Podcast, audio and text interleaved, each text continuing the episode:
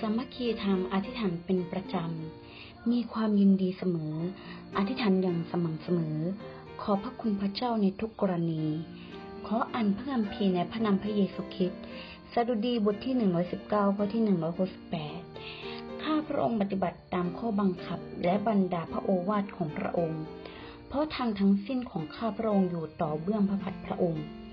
อาหารไฟจิตวิญญาณ นักกวีชื่นชอบข้อบังคับและบรรดาพระโอวาทของพระองค์ แม้ว่าเข้าสู่พายุแห่งการกดขี่ข่มเหง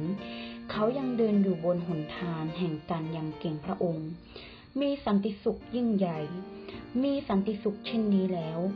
การดำรงชีวิตและความประพฤติของท่าน ไม่ต้องปิดบังหรือเสแสร้งอยู่ต่อหน้าพระพักตร์พระเจ้า อย่างสง่าเผยแผ่ไม่หวัดกลัว ข้อบังคับของพระองค์ใช่ว่าจะเอาไว้ท่อง แต่ต้องนำสิ่งเหล่านี้เพื่อมาชี้แนะเราในการดำเนินชีวิต และเดินอยู่ในหนทางของพระเจ้า หากเราปรารถนาพระโอวาทพระชนะของพระอดของพระเจ้า ไม่ว่าจะเจอกับเหตุการณ์อะไรก็ตาม เราก็จะไม่ผิดเพี้ยนไป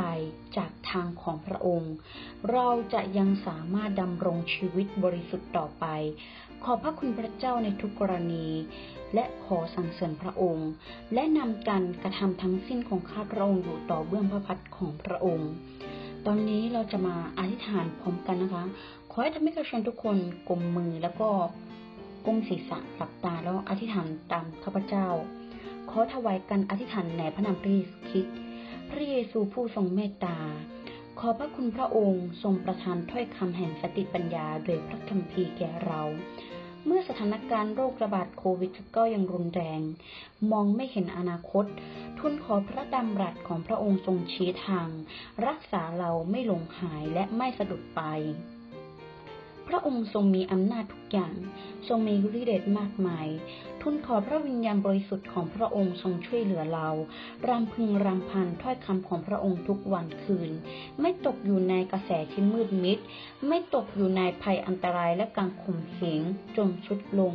และไม่ถูกมันสตานมาสตานลอกลวง และทุนขอพระวิญญาณบริสุทธิ์ของพระองค์นำเราเดินทางอยู่บนเส้นทางบริสุทธิ์ของพระองค์ จิตใจยำเกรงพระเจ้าสรรเสริญนมัสการพระองค์ พระองค์ผู้ทรงทราบทุกอย่าง